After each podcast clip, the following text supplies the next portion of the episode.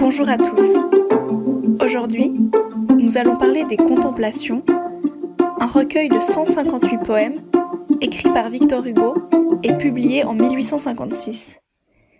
Il appartient à l'objet d'étude, la poésie du XIXe siècle au XXIe siècle, et au parcours Les Mémoires d'une âme.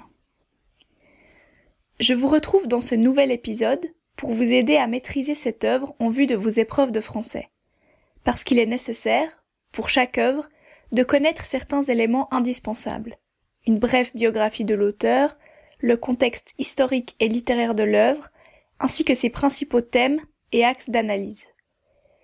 L'idée est qu'après ce temps passé avec moi, vous soyez suffisamment à l'aise avec l'œuvre pour très bien vous en sortir lors de vos examens, à l'oral comme à l'écrit. Nous allons commencer par une brève biographie de Victor Hugo. Victor Hugo naît le 26 février 1802. Sa mère est royaliste et son père bonapartiste. Enfant, il séjourne dans différents pays, suivant les affectations militaires de son père.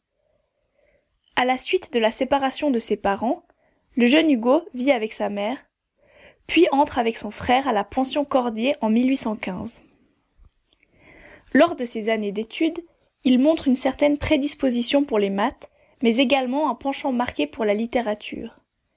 En effet, à cette période, il commence déjà à écrire et reçoit encouragement et prix littéraires. À 14 ans, il écrit dans son journal intime la phrase devenue célèbre Je veux être Chateaubriand ou rien. Et à tout juste 15 ans, il participe même à un concours de poésie de l'Académie française ayant pour thème le bonheur que procure l'étude dans toutes les situations de la vie. Les académiciens sont touchés par la grâce de ses vers et surtout par son jeune âge. En 1821, sa mère meurt. L'année suivante, Hugo publie son premier ouvrage, un recueil de poèmes intitulé Odes et poésies diverses. La même année, il se marie avec Adèle Fouché, avec laquelle il aura cinq enfants. À la suite de son début de succès littéraire, il obtient d'abord une pension du roi Louis XVIII, puis quelques années plus tard, en 1825, il est nommé chevalier de la Légion d'honneur par Charles X. En 1826, il publie son premier roman, Bouc-Jargal. En 1827, il présente sa pièce de théâtre Cromwell, dont la préface théorise un nouveau genre théâtral, le drame romantique. Les pièces Ruy Blas, de 1838, et Hernani en sont des exemples représentatifs. Cette dernière, jouée en 1830, connaît un grand succès mais fait scandale. En effet, la première représentation à la comédie française provoque ce qu'on a appelé la bataille d'Hernani. Les règles du théâtre classique n'y sont plus respectées et Hugo s'impose véritablement, avec cette pièce, comme le chef de file du mouvement romantique français. Entre la fin des années 1820 et le début des années 1830, il publie différents romans, dont Le dernier jour d'un condamné, Protestation contre la peine de mort, et Notre-Dame de Paris, qui connaît un succès immédiat. Il écrit néanmoins toujours de la poésie et publie son recueil Les Orientales en 1829. Pendant ces années-là, Hugo se rapproche de divers auteurs et artistes comme Vigny, Dumas, Mérimée, Balzac, Nerval, Musset, Sainte-Beuve et bien d'autres. Ensemble, ils forment le Cénacle, une véritable école romantique. En 1833, il rencontre Juliette Drouet, qui devient sa maîtresse et demeure le grand amour de sa vie. À ce moment-là, Hugo écrit également du théâtre. Ses pièces Marion Delorme, en 1829, et Le roi s'amuse, en 1832, sont interdites, car elles sont accusées de critiquer la monarchie. En 1841, l'écrivain est nommé à l'Académie française. Son activité littéraire, très prolifique pendant ces années-là, s'interrompt brutalement à la mort de sa fille Léopoldine en 1843. Cette dernière, âgée de 19 ans, se noie dans la Seine avec son mari Charles Vacry à Villequier. Hugo apprend la nouvelle par hasard dans le journal alors qu'il rentre de voyage. Terriblement affecté, il ne publiera plus rien après le drame jusqu'à son exil en 1851. En parallèle, sa carrière politique se développe. Il est d'abord confident de Louis-Philippe, puis de Louis-Napoléon de Bonaparte, avant de s'opposer à lui lors de son coup d'État. En 1845, Hugo est nommé pair de France par Louis-Philippe. Son évolution politique vers la gauche se confirme. En 1848, il est nommé député, puis, en 1849, il est élu à l'Assemblée législative et prononce son célèbre discours contre la misère. Suite au coup d'État de Louis-Napoléon Bonaparte, auquel il s'oppose farouchement, il finit par s'exiler à Bruxelles en 1851 en se faisant passer pour un ouvrier typographe appelé Lanvin. Un décret d'expulsion du territoire français contre Hugo est décrété l'année suivante. Il est par la suite contraint de quitter la Belgique après la publication de Napoléon le Petit, un texte critique contre Napoléon III. La même année, en 1852, il écrit également Histoire d'un crime, essai sur le coup d'État. Après son départ de Belgique, il se rend dans les îles anglo-normandes, d'abord à Jersey, puis trois ans plus tard à Guernsey. Lors de son exil, il sera particulièrement productif. Il publie entre autres Les Châtiments en 1853, Les Contemplations en 1856, qui connaît un succès considérable à sa sortie, puis La Légende des siècles en 1859, Les Misérables en 1862, Les Travailleurs de la mer en 1866 et L'homme qui rit en 1869. Son exil, d'abord contraint, devient volontaire quand, en 1859, il refuse de bénéficier de l'amnistie de Napoléon III. Durant les années 50, accompagné de quelques proches, il commence par ailleurs à s'intéresser au spiritisme par l'intermédiaire des tables mouvantes. Ils se réunissent en petits groupes pour invoquer des esprits et tenter de communiquer avec ces derniers. Une connexion est apparemment établie avec Léopoldine. Hugo est convaincu de la méthode et il va consigner ses dialogues avec diverses entités dans des procès-verbaux qui seront par la suite publiés. Il finit par rentrer à Paris après la bataille de Sedan en 1870, le lendemain de la proclamation de la République. Il est accueilli en héros. Paris est assiégé, l'occupation prussienne continue. À la suite de la Commune de 1871, il apporte son soutien aux communards et publie en 1872 le recueil L'année terrible. Il continue à s'intéresser à la politique et est élu sénateur en 1876. Il publie néanmoins différentes œuvres. Il meurt le 22 mai 1885 des suites d'une congestion pulmonaire. Sa dépouille est exposée sous l'arc de triomphe et une foule énorme est venue défiler. Des obsèques nationales sont organisées et il est inhumé au Panthéon. Victor Hugo a laissé derrière lui une œuvre très variée, touchant à tous les genres et à tous les supports. Il était en effet également dessinateur. Sa vie et son œuvre ont profondément marqué le XIXe siècle et fascinent encore aujourd'hui. Nous allons maintenant aborder les contextes historiques et littéraires de l'œuvre, en commençant par la situation politique. Le XIXe siècle français connaît différents systèmes politiques qui se succèdent très rapidement, Empire, monarchie, république et révolution. Après la Révolution française de 1789, la France devient un empire en 1804, à la suite du coup d'État de Napoléon Bonaparte en 1799. Ce dernier, rêvant de conquête, commence à mener une campagne d'expansion en Europe. En 1811, l'Empire connaît son apogée. Mais, à la suite de plusieurs revers, dont une défaite clé en Russie, une coalition européenne se crée et la France est envahie. Napoléon se voit contraint d'abdiquer en 1814 et est déporté sur l'île d'Elbe.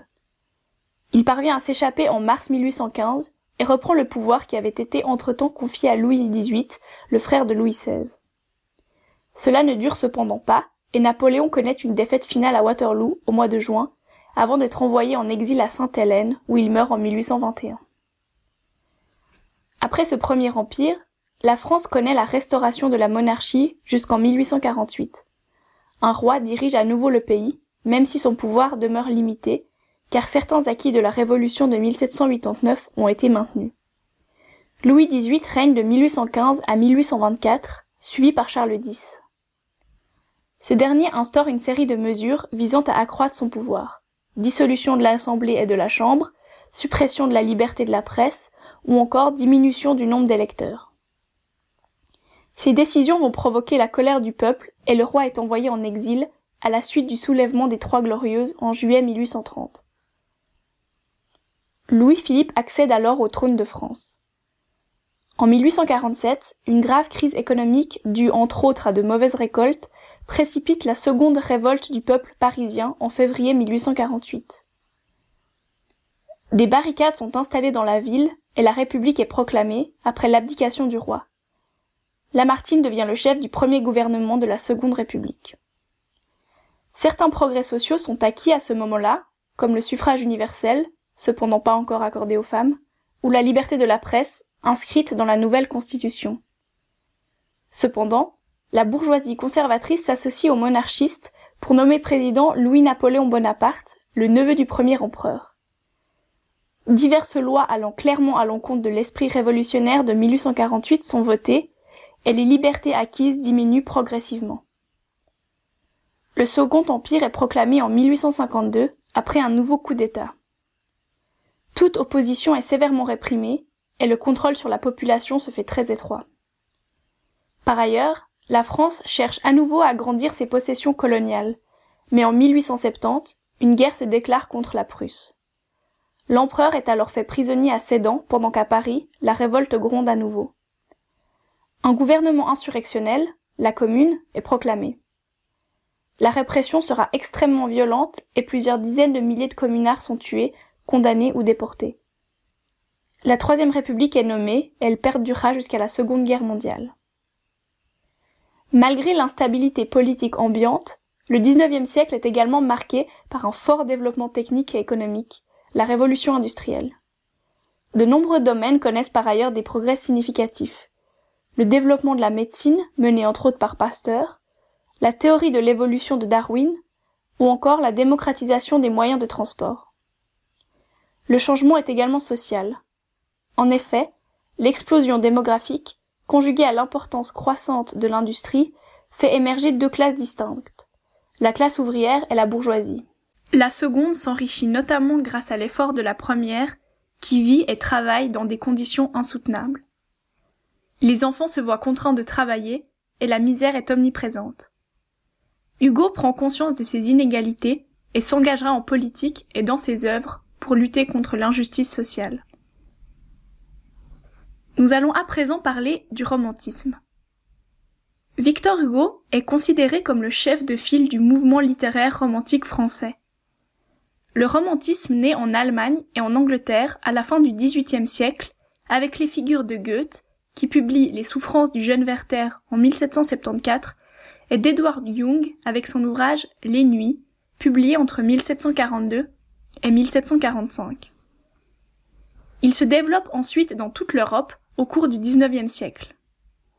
En France, le romantisme est notamment marqué en littérature par la publication en 1820 des Méditations poétiques de Lamartine, ainsi que par la représentation d'Hernani en 1830.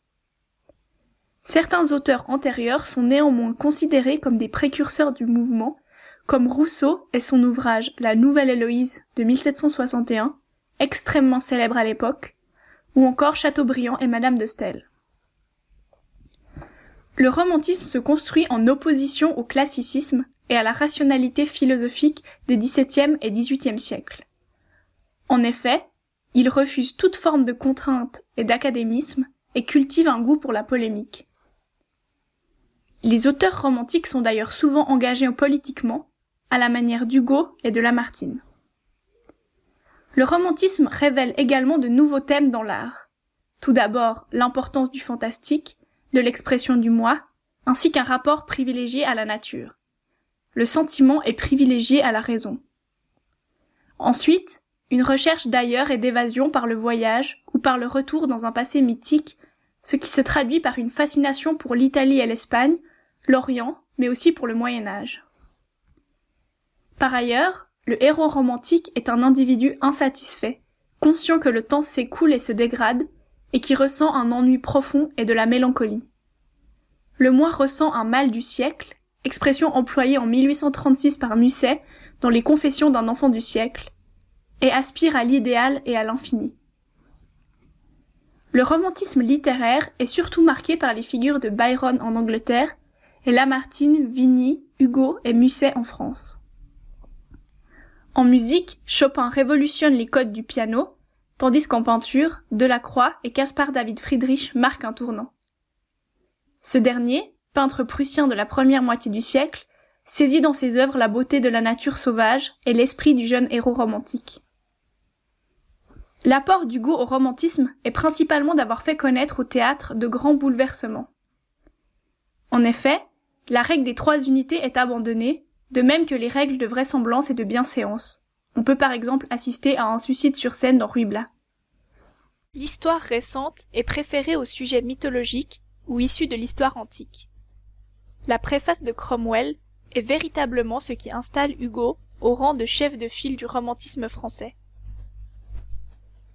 Il est conscient que sa pièce ne va pas plaire, voire choquer, et il s'en défend donc. Il prône dans sa préface un nouveau genre, le drame romantique, caractérisé dans un premier temps par un mélange des genres. En effet, ce mélange est selon lui nécessaire pour mieux représenter le réel, comme il le souligne ici. La poésie de notre temps est donc le drame. Le caractère du drame est le réel. Le réel résulte de la combinaison toute naturelle de deux types, le sublime et le grotesque, qui se croisent dans la vie et dans la création. Car la poésie vraie, la poésie complète, est dans l'harmonie des contraires. Elle se mettra à faire comme la nature, à mêler dans ses créations, sans pourtant les confondre, l'ombre à la lumière, le grotesque au sublime, en d'autres termes, le corps à l'âme, la bête à l'esprit. Hugo y critique également les règles d'unité. Selon lui, ces règles, censées servir le réel, ne font en réalité que le desservir. En effet, il est artificiel que toutes les actions d'une pièce se déroulent en un seul et unique lieu, et en vingt-quatre heures seulement. Il défend donc un théâtre original et affranchi des modèles du passé. En plus du drame, Hugo est également une des figures centrales de la poésie romantique, parmi d'autres auteurs comme Lamartine ou Vigny. Il publie différents recueils dans lesquels on retrouve des thèmes liés au romantisme, comme l'attrait à l'Orient, donc à l'ailleurs, au Moyen Âge, à la nature et aux rêves.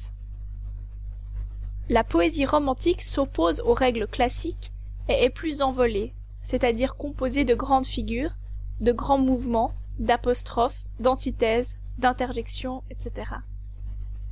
Le lyrisme est la tonalité privilégiée du romantisme. Il exprime la passion, la subjectivité, souvent dans un style élaboré, élevé et fourni. Fernand Brunetière, dans son ouvrage L'évolution de la poésie lyrique en France au XIXe siècle, le décrit comme une émanation de la sensibilité, une suspension de l'ironie et un déploiement de l'éloquence. Le lyrisme est lié à l'intimité, à l'intériorité et à la subjectivité du poète. Le poète lyrique dit clairement je. Mais il est également nourri par l'extérieur.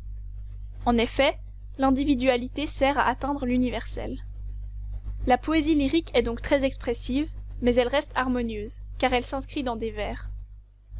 En cela, elle est fortement liée à la musicalité, au rythme et au mouvement. Les grands thèmes du lyrisme sont l'amour, la mort et la nature. Le lyrisme est donc intimement lié au romantisme et demeure une des formes d'expression privilégiées par Victor Hugo. Nous allons maintenant aborder la structure du recueil. Comme les fleurs du mal, les contemplations n'étant pas un roman ou une pièce de théâtre, elles ne sont donc pas construites autour d'une intrigue à proprement parler. Les 158 poèmes, représentant plus de dix mille vers, sont néanmoins structurés en deux grandes parties distinctes. Autrefois, couvrant les années 1830 à 1843, et composés des livres 1 à 3, et aujourd'hui, couvrant les années 1843 à 1855, est composé des livres 4 à 6. La mort de sa fille Léopoldine constitue la séparation entre les deux parties. Elle est figurée dans le recueil par une feuille blanche avec des pointillés, où figure simplement la date du drame, le 4 septembre 1843. Hugo revient lui-même sur la structure du texte dans la préface du recueil. Nous venons de le dire, c'est une âme qui se raconte dans ces deux volumes. Autrefois, aujourd'hui. Un abîme les sépare, le tombeau. C'est une structure symétrique décrivant les douze ans avant la mort de Léopoldine, puis les douze ans suivant le drame. Chacune des deux parties est divisée à son tour en trois livres. Pour la première, Aurore, qui décrit les divers souvenirs d'adolescence. C'est le livre de la nature et de la jeunesse, mais sous lesquels transparaissent néanmoins déjà des traces de souffrance. L'âme en fleurs, consacrée principalement à l'amour dans ses diverses formes. Les luttes et les rêves, où la tonalité s'assombrit. C'est le livre dans lequel Hugo décrit la souffrance de l'humanité, pour laquelle il ressent une immense compassion. Il fait la transition avec la seconde partie, bien plus sombre. Pour la seconde, Pauka Meae, le livre du deuil, de l'absence et de la douleur. Il est centré sur la figure unique de Léopoldine qui hante la plupart des poèmes. Il évoque la jeune fille à différents moments de sa vie et fait donc éclater l'ordre chronologique. La confrontation de l'enfance de Léopoldine avec les moments de souffrance extrême du deuil renforce l'injustice profonde que ressent Hugo face à la mort de sa fille. En marche, le livre de l'exil et de l'absence. Le décor insulaire devient donc prédominant, mais c'est surtout le livre de la descente aux enfers, nécessaire avant une remontée vers la lumière. Au bord de l'infini, le livre de la réflexion métaphysique. Malgré une atmosphère sombre, il se termine sur un retour de la lumière et de l'espoir. La mort y est perçue finalement comme une renaissance, un recommencement. Un poème dédicace, à celle qui est restée en France, clôt ensuite le recueil. La première partie évoque davantage les moments de bonheur, de confiance, dépeint parfois la souffrance, mais pour laisser l'espoir d'un apaisement compensateur. Dans la seconde, au contraire, la poésie soutient une méditation philosophique sur le deuil et l'injustice du monde. Le recueil a évolué dans l'esprit de l'auteur. Il l'a beaucoup remanié. Au départ, Hugo comptait faire trois volumes. Autrefois, aujourd'hui et Vengeresse. Il le réduit en deux volumes et le dernier paraît sous le nom Les Châtiments en 1853, trois ans avant les Contemplations. Il devait également s'appeler d'abord les Contemplations d'Olympio, Olympio désignant dans l'œuvre d'Hugo une forme de double du poète. Par ailleurs, il est nécessaire de souligner que les dates indiquées à la suite des poèmes ne sont pas toujours les dates réelles de composition des textes. En effet, pour des raisons parfois symboliques ou biographiques, Hugo a choisi de modifier certaines dates pour servir la signification des poèmes.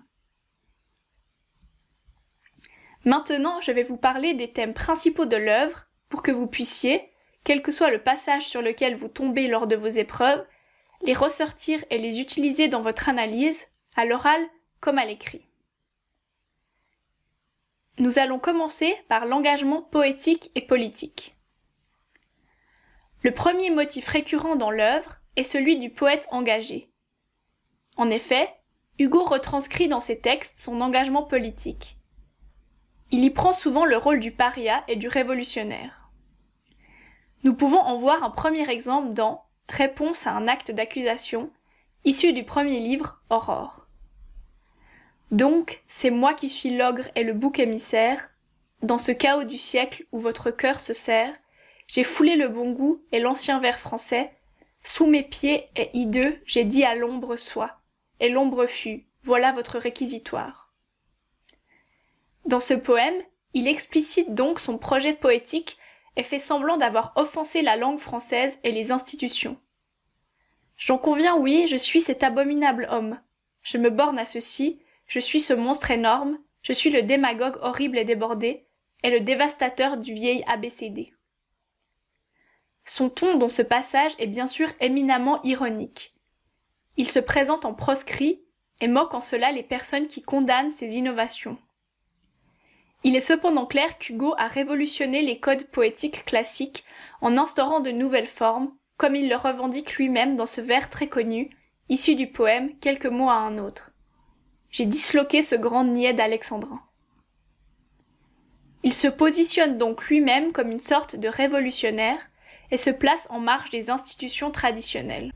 En multipliant les formes poétiques, l'élégie ou la pastorale antique, le sonnet, etc., les thématiques, les tonalités, lyriques, pathétiques, didactiques, ainsi que les entorses aux formes classiques, rejet, enjambement, déplacement de la césure. Il se positionne déjà comme un poète au projet littéraire affirmé, créant de nouvelles formes. Un certain engagement social et politique est clairement perceptible dans les contemplations, comme dans de nombreuses autres œuvres de l'auteur. Il ne faut en effet pas oublier qu'il rédige une grande partie des poèmes du recueil en exil, le contexte politique est donc omniprésent. Il dénonce entre autres dans l'œuvre les injustices sociales, la misère, le travail des enfants, ou encore la peine de mort, qu'il condamne dans le poème La nature. Nous pouvons prendre comme exemple le poème Mélancolia, issu du troisième livre des luttes et des rêves, qui dépeint une série d'injustices. La misère d'une femme, la vie d'une prostituée, celle d'un génie incompris qui ne sera reconnu qu'après sa mort. Le titre du poème est une référence à la célèbre gravure d'Albrecht Dürer, représentant un ange mélancolique face à la destinée du monde. Hugo y dénonce également avec lyrisme le travail des enfants.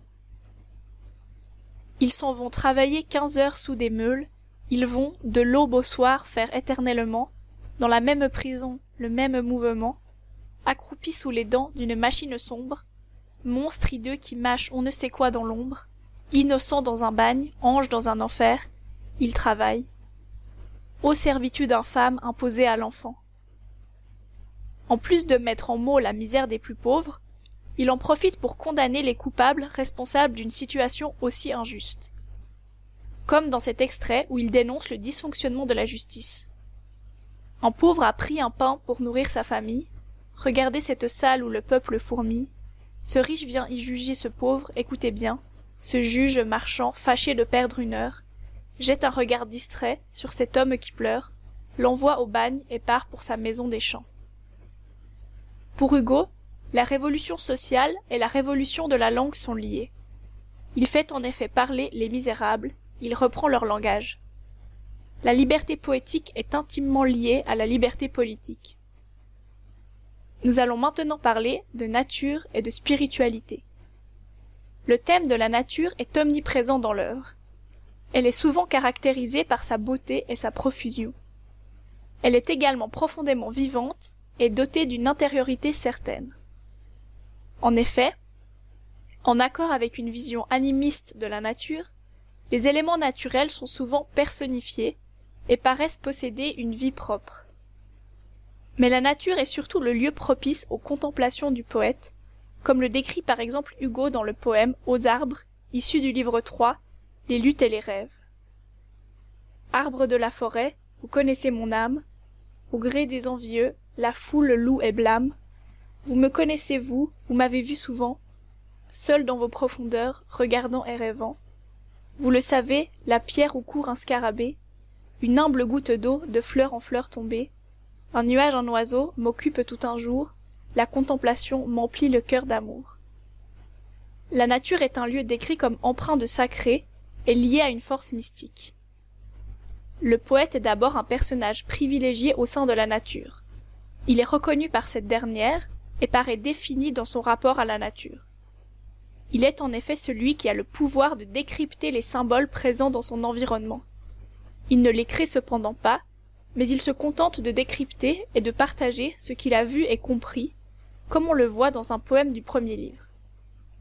Oui, je suis le rêveur, je suis le camarade, des petites fleurs d'or du mur qui se dégradent, et l'interlocuteur des arbres et du vent. Tout cela me connaît, voyez-vous, j'ai souvent, en mai quand de parfums les branches sont gonflées, des conversations avec les giroflées. La nature paraît véritablement avoir son propre langage, et s'adresse directement au poète, le seul être en mesure de la comprendre. Le thème du poète comme marcheur est par ailleurs omniprésent dans le recueil. Il est celui qui traverse le monde et qui est en mouvement perpétuel en quête de révélation. Nous retrouvons ce motif entre autres dans Le poète s'en va dans les champs, issu du premier livre Aurore la nature devient une nouvelle forme de religion. La sacralité de la nature répond à celle de Dieu. Ici l'automne, ici l'été, là le printemps, au coteau, au sillon, souffle, soupir, haleine, l'hosanna des forêts, des fleuves et des plaines, s'élève gravement vers Dieu, Père du jour, et toutes les blancheurs sont des strophes d'amour. Le poète est donc tourné vers le spirituel et le sacré, mais il n'en demeure pas moins antidogmatique, comme l'illustre le poème La nichée sous le portail. Les cathédrales sont belles et hautes sous le ciel bleu, mais le nid des hirondelles est l'édifice de Dieu. Dieu se manifeste dans la nature et non dans les institutions. Ce n'est donc pas le Dieu d'une religion en particulier, mais la manifestation d'une forme de spiritualité. Il accompagne le poète dès le premier poème du livre 1, et malgré une révolte née de l'injustice du drame de Léopoldine, l'acceptation et la paix marquent la fin du recueil. Le poète est capable de faire le pont entre le spirituel et les hommes. Il est un messager comme nous le voyons dans cet extrait du poème La vie au champ. Je leur parle de tout, mes discours en eux s'aiment, ou l'idée ou le fait, comme ils m'aiment, ils aiment. Tout ce que je leur dis, je leur montre du doigt, le ciel, Dieu qui s'y cache, et l'astre qu'on y voit. C'est dans la nature que vit le surnaturel, et le poète, ou rêveur, entend simultanément les appels de la nature et d'une forme de divinité. Je reçois des conseils du lierre et du bleuet. L'être mystérieux que vous croyez muet sur moi se penche et vient avec ma plume écrire. Ne vous étonnez pas de tout ce que me dit la nature au soupir ineffable je cause avec toutes les voix de la métempsychose la métempsychose désigne une théorie selon laquelle une âme peut animer selon un principe de réincarnation successive un même être végétal animal ou humain Hugo reprend cette notion en clôture dans le poème Ce que dit la bouche d'ombre, matérialisé par l'image de l'échelle de l'être. Au cours des vies successives, chaque être, en fonction de ses qualités morales et de ses actions, monte ou descend sur une échelle des êtres, dont le bas correspond au mal et le haut au bien. Nous allons maintenant aborder le thème de l'amour. L'amour constitue également un thème récurrent des contemplations. Il revêt différentes formes, l'amour charnel, l'amour filial ou encore l'amour divin. Dans la première partie du recueil, Hugo relate des épisodes inspirés de sa jeunesse. C'est donc l'amour insouciant de la jeunesse qui y prime, comme dans Lise. Elle m'aimait, je l'aimais, nous étions deux purs enfants, deux parfums, deux rayons. Mais l'amour peut également devenir plus sensuel, comme dans le poème 21 du premier livre, qui décrit un rapprochement progressif avec une jeune femme, dans un cadre champêtre rappelant le modèle de la pastorale, c'est-à-dire une description des amours de berger et de bergère dans une nature champêtre et idyllique. Elle était déchaussée, elle était décoiffée, assise les pieds nus parmi les joncs penchants. Moi qui passais par là, je crus voir une fée, et je lui dis Veux-tu t'en venir dans les champs? Malgré ces célébrations d'un amour insouciant de jeunesse, Hugo dépeint également les aspects négatifs de l'amour, comme par exemple la jalousie dans Parole dans l'ombre. Sans relever la tête et sans me dire un mot, une ombre reste au fond de mon cœur qui vous aime, et pour que je vous voie entièrement, il faut me regarder un peu de temps en temps vous-même. Au-delà du sentiment amoureux, c'est également l'amour filial qui est représenté. En effet, Hugo décrit le temps de l'insouciance avec sa fille Léopoldine, ici dans le poème 5 des Pauca Meae. Elle avait pris ce pli dans son âge enfantin, de venir dans ma chambre un peu chaque matin. Je l'attendais ainsi qu'un rayon qu'on espère, elle entrait et disait Bonjour mon petit père. En définitive, le poète encourage toujours à aimer et considère l'amour comme une puissance extraordinaire. Aimons toujours, aimons encore, quand l'amour s'en va, l'espoir fuit. L'amour, c'est le cri de l'aurore, l'amour, c'est l'hymne de la nuit. L'amour fait songer, vivre et croire.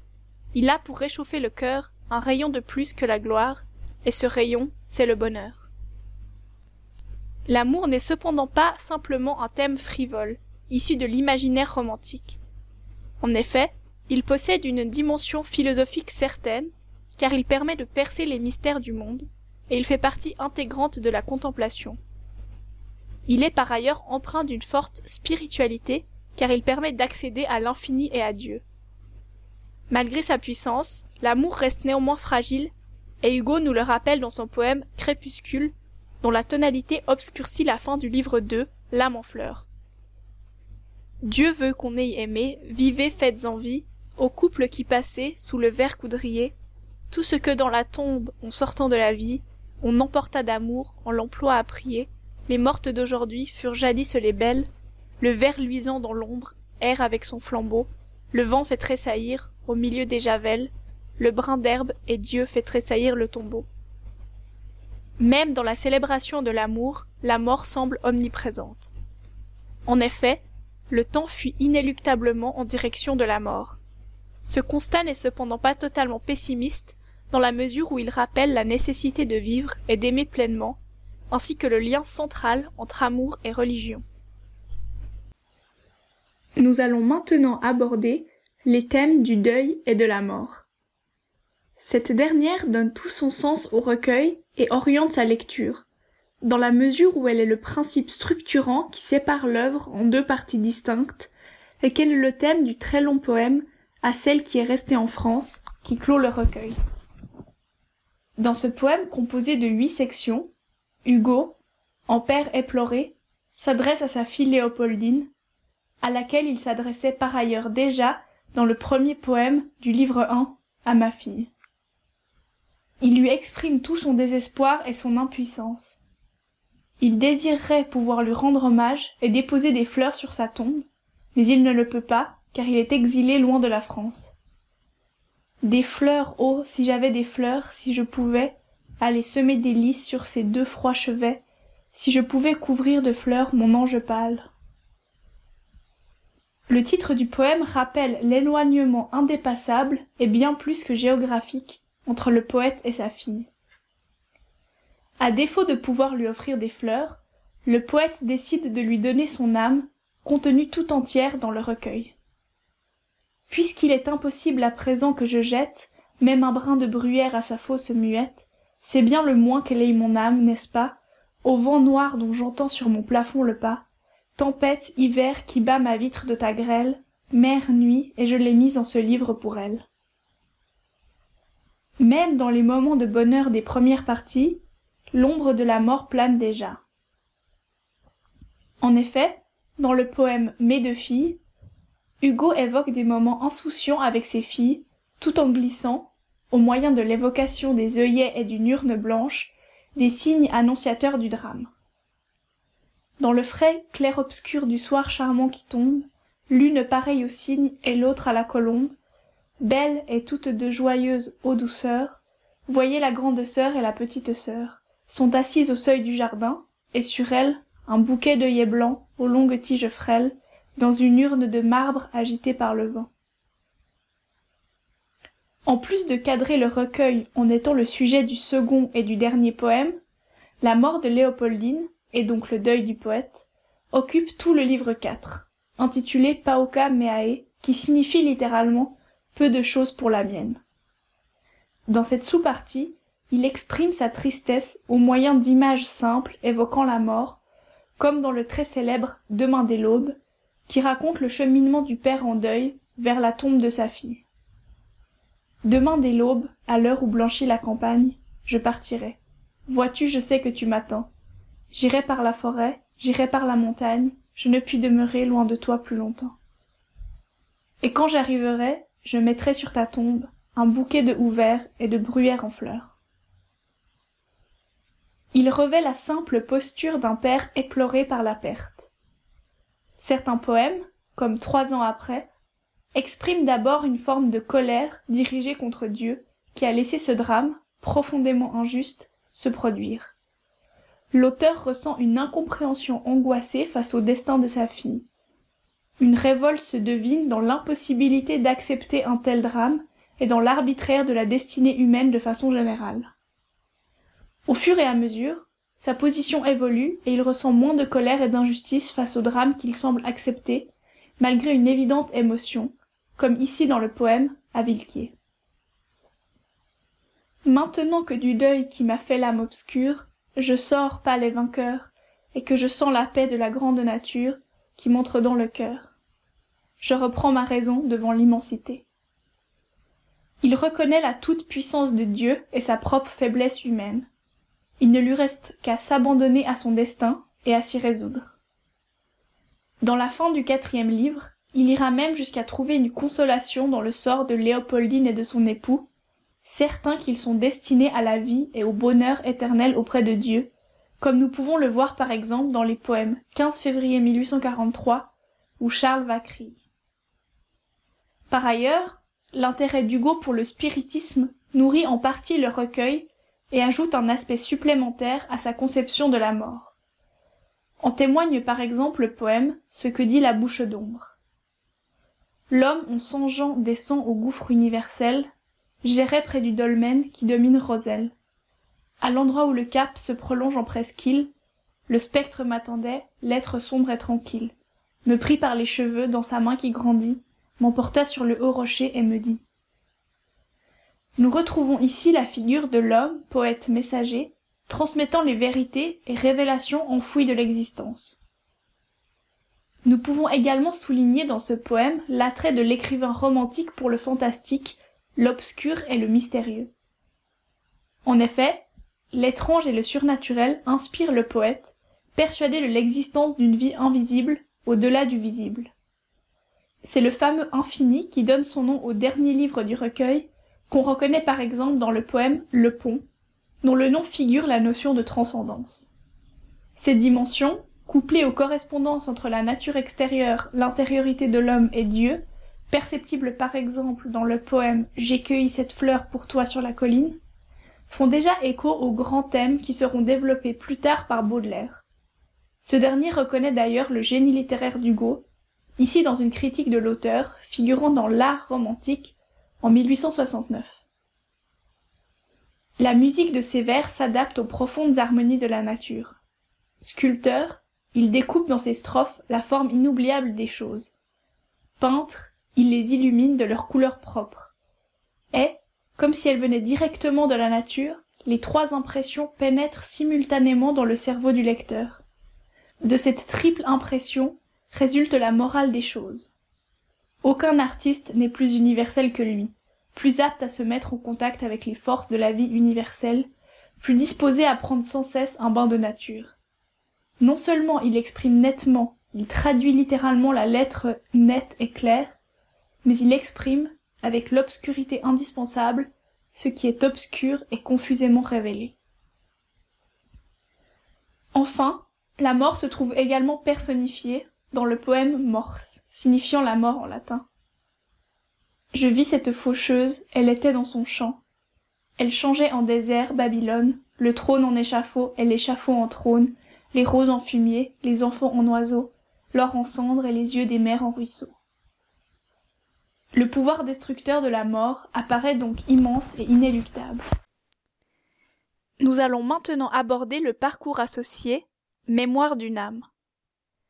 Le titre du parcours associé est directement issu de la préface du recueil. En effet, Hugo lui-même définit son œuvre ainsi. Qu'est-ce que les contemplations? C'est ce qu'on pourrait appeler, si le mot n'avait quelque prétention, les mémoires d'une âme. Cela signifie donc que l'auteur a cherché à dépeindre sa propre existence dans ses poèmes. L'auteur a laissé, pour ainsi dire, cette œuvre se faire en lui. La vie, en filtrant goutte à goutte à travers les événements et les souffrances, l'a déposé dans son cœur. En effet, les éléments biographiques ne manquent pas. Description de ses amours de jeunesse et de sa famille, mention explicite au drame de Léopoldine, etc. Le terme de mémoire, ainsi que la description de son recueil comme le livre d'un mort, fait par ailleurs directement écho aux Mémoires d'outre-tombe de Chateaubriand, une des grandes inspirations du poète, publié entre 1848 et 1850. Malgré la forte dimension autobiographique du recueil, il est clair pour Hugo que sa propre existence fait écho à toutes les autres. Ses plaisirs et ses souffrances sont ceux de toute l'humanité. Les mémoires qualifient en effet à la fois une expérience individuelle et collective. Il part de sa vie pour toucher l'universel. Est-ce donc la vie d'un homme? Oui, et la vie des autres hommes aussi. Nul de nous n'a l'honneur d'avoir une vie qui soit à lui. Ma vie est la vôtre, votre vie est la mienne. Vous vivez ce que je vis, la destinée est une. Et un peu plus loin. Hélas, quand je vous parle de moi, je vous parle de vous. Comment ne le sentez-vous pas? Ah, insensé qui croit que je ne suis pas toi. Ce livre contient, nous le répétons, autant l'individualité du lecteur que celle de l'auteur. Homo sum. Le Homo sum est le début d'une citation du poète latin Terence qui, entière, dit Je suis un homme et rien de ce qui est humain ne m'est étranger. Dans le recueil, Hugo utilise la plupart du temps le jeu lyrique. Ce dernier est à distinguer du jeu purement autobiographique. En effet, il demeure une expression de soi, mais qui va au-delà de l'individu, qui est le support d'une parole poétique. C'est un jeu qui mène au nous. Il utilise par ailleurs également la troisième personne, et surtout le nous, comme dans les premiers vers du poème 8 des Pauca Meae. À qui donc sommes-nous? Qui nous a? Qui nous mène? La poésie n'est en général pas le support privilégié pour l'autobiographie, elle est même souvent exclue de la définition du genre. Cependant, Hugo est un des rares poètes à revendiquer une démarche autobiographique dans sa poésie. D'autres suivront au XXe siècle, comme Raymond Queneau avec Chêne et Chien, publié en 1937, même si la poésie explicitement autobiographique demeure très rare. Nous pouvons maintenant conclure avec quelques éléments centraux à retenir. Victor Hugo est un auteur central du XIXe siècle. Il est toujours considéré aujourd'hui comme un des plus grands auteurs de la littérature française, et ses œuvres sont sans cesse relues et adaptées. Très prolifique, il a touché à tous les genres roman, théâtre, poésie lyrique ou engagée, discours politique et même le dessin. Engagé politiquement, il est d'abord conservateur dans sa jeunesse, puis devient un fervent républicain. Il montre en effet une opposition virulente à Napoléon III et est exilé pendant tout le Second Empire. Enfin, il intègre dans ses œuvres sa sensibilité pour la misère des plus pauvres et sa révolte face à l'injustice sociale, dans Le dernier jour d'un condamné ou Les Misérables, par exemple. Avec les contemplations, Hugo signe un recueil pour sa fille, qu'il lui offre comme un legs. Il y questionne sans cesse l'injuste et l'arbitraire destinée humaine. Ce livre, qui, comme il le dit, doit être lu comme on lirait le livre d'un mort, sont les mémoires de son âme, mais également celles de toute l'humanité. Merci de votre écoute, j'espère que cela vous aura aidé et bon courage pour vos révisions.